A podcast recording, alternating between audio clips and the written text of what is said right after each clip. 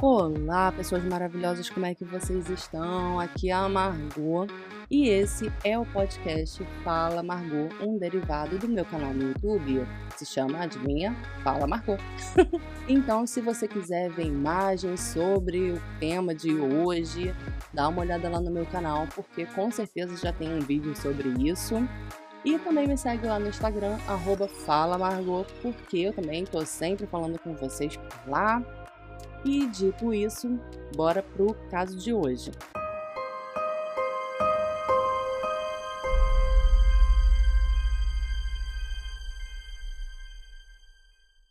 Benjamin J. McDaniel nasceu em 15 de abril de 1980 em Memphis, no Tennessee.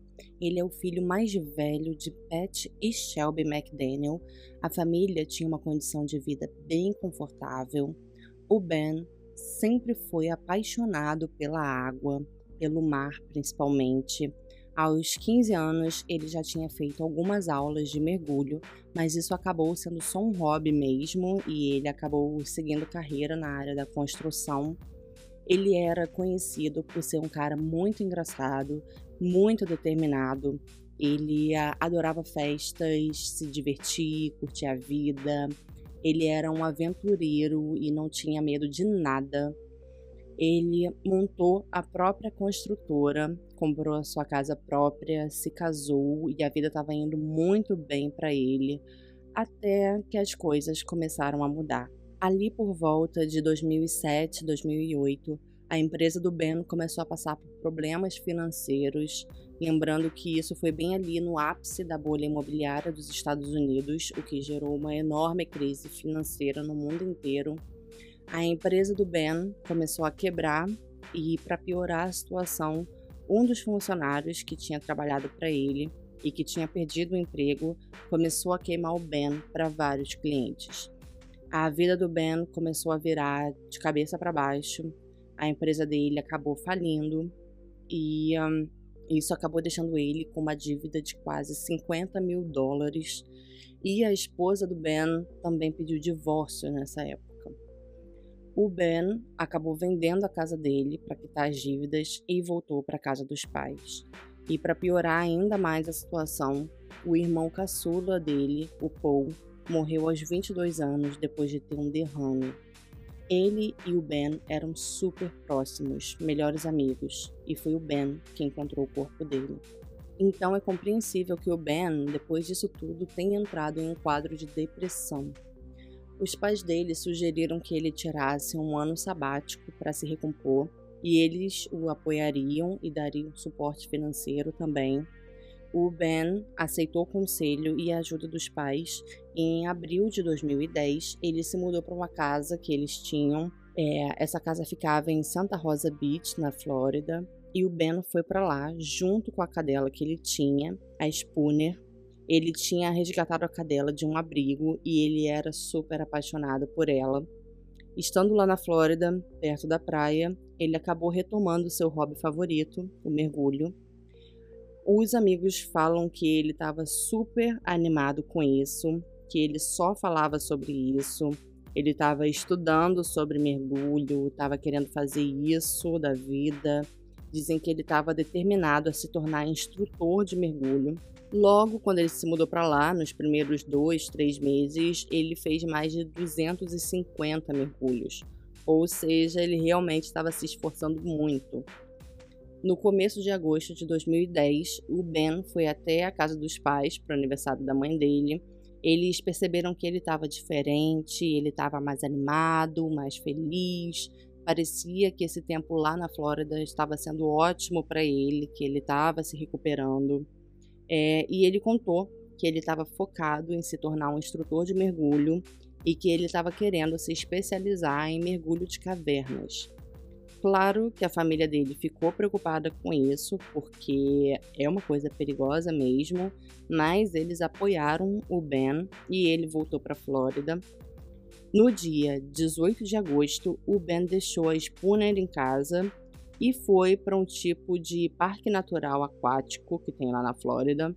Esse parque se chama Vortex Spring Adventures e hum, ficava muito perto da casa do Ben, tipo uma hora de distância. E nesse lugar tem um lago.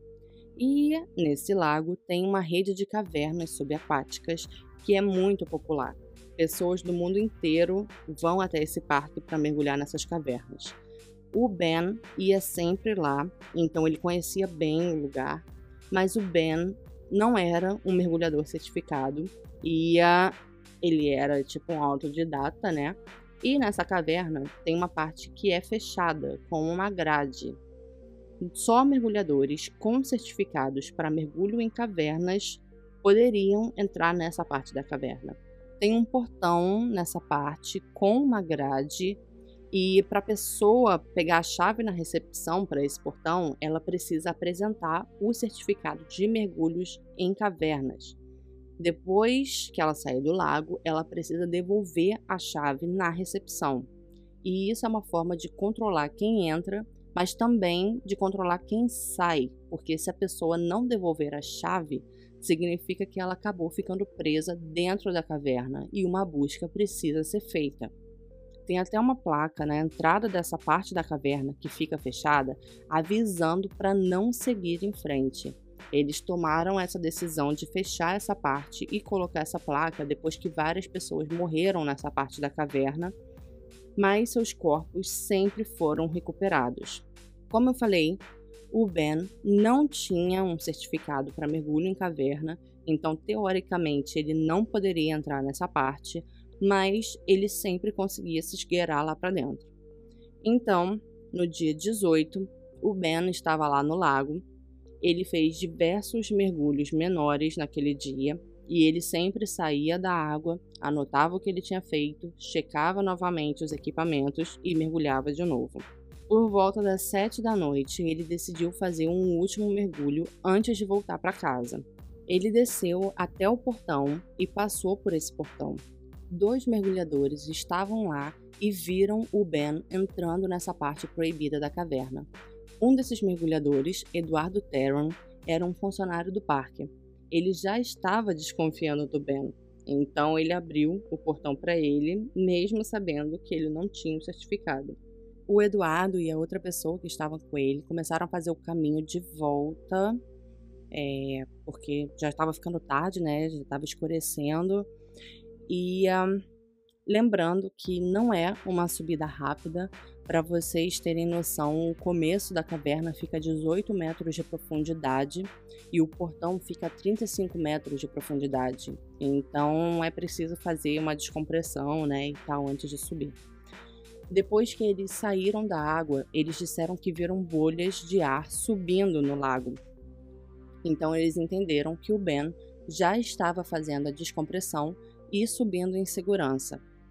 Então, eles foram embora para a casa do Eduardo e não esperaram para ver se o Ben iria sair do lago. No dia seguinte, os funcionários do parque alegaram que foi um dia muito movimentado, então eles não notaram nada fora do comum. Mas no dia 20, o Eduardo foi um dos primeiros a chegar no parque e percebeu que o carro do Ben estava no mesmo lugar que ele tinha estacionado no dia 18. Ele logo percebeu que provavelmente o Ben não tinha saído da caverna. Ele avisou ao dono do parque e chamou a polícia. A polícia levou mergulhadores até o local e o próprio Eduardo fez um mergulho com eles. Dois dias lá embaixo, sem oxigênio, era praticamente certo que esse era um caso de recuperação de corpo.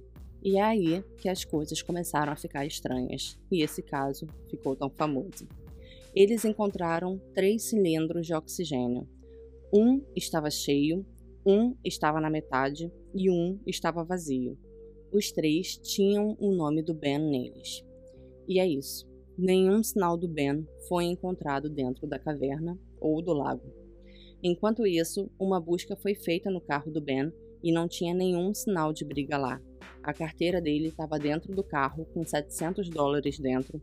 O celular estava dentro do carro. A polícia foi até o endereço dele e encontraram a Spooner faminta, mais Ben.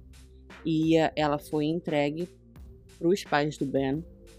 Eles concluíram que o Ben se afogou dentro da caverna e que o corpo dele estava preso em algum lugar lá, mas ninguém encontrou nada. Eles levaram cães farejadores, desses que são treinados para farejar cadáveres, até o lago e eles indicaram que tinha algo em decomposição dentro da água. Eles tiraram uma amostra da água que indicou bactérias cadavéricas, mas eles não puderam determinar se era do Ben ou de algum animal que estivesse se decompondo dentro do lago. O caso ganhou a atenção da mídia e o Ed Sorrison foi chamado. O Ed é um conhecido mergulhador de cavernas. Na verdade, ele é um dos mais conhecidos dos Estados Unidos. Ele já participou de centenas de resgates, então, se alguém fosse encontrar o Ben dentro daquela caverna, seria ele. Ele mergulhou várias vezes no Vortex buscando pelo Ben. Ele olhou o limo das paredes da caverna, para ver se tinha alguma marca ou alguma coisa no limo, mas não encontrou nada. Não é como se o Vortex fosse um labirinto de cavernas. Ele tem uma entrada e uma saída. Tem sim partes muito estreitas para um ser humano passar, com 25 centímetros de largura, por exemplo, e ele conferiu as entradas desses lugares no limo das paredes, mas não tinha nenhuma marca, não tinha nada. Então, ele foi muito claro quando ele saiu de lá. Ele falou que o Ben não estava dentro da caverna.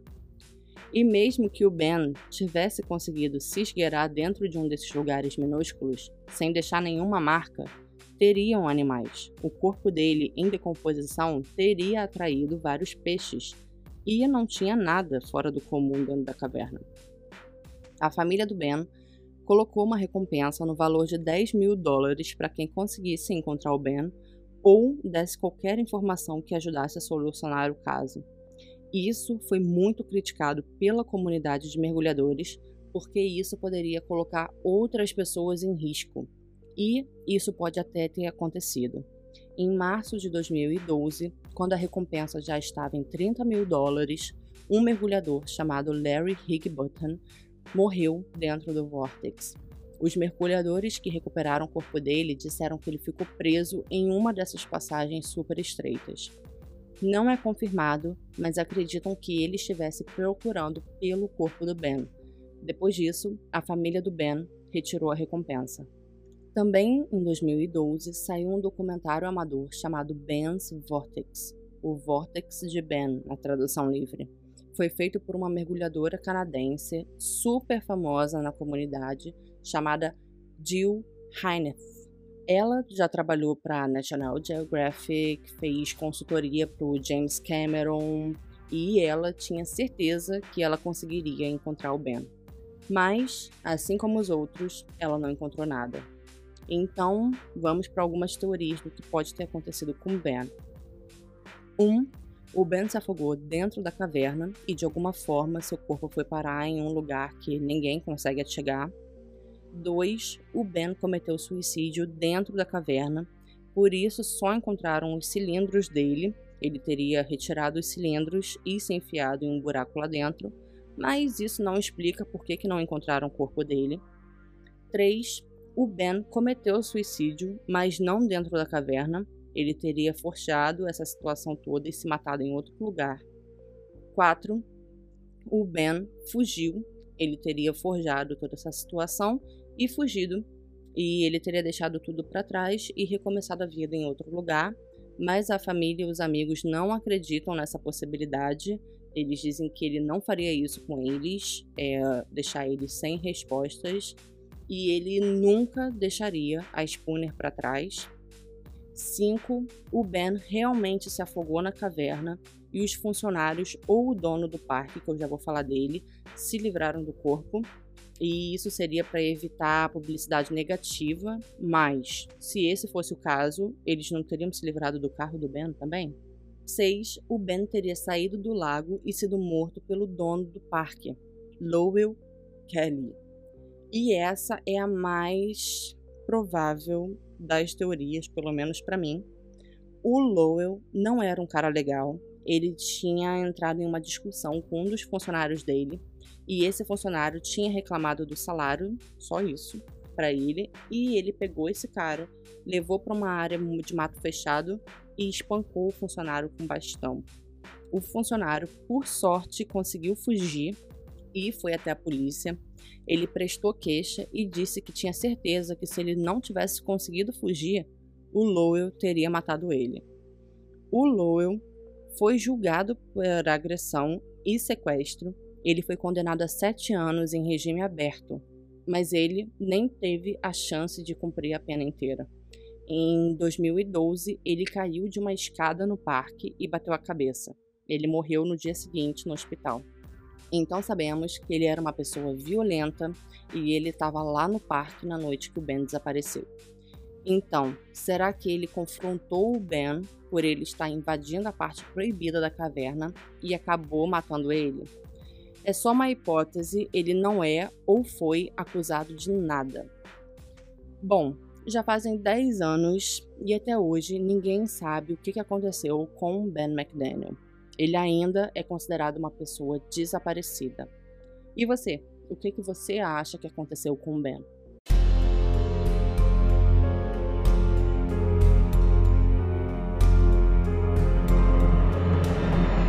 E esse foi o programa de hoje. Eu espero que vocês tenham gostado. Espero ver vocês também lá no meu canal no YouTube, no meu Instagram, Fala Margot Tudo.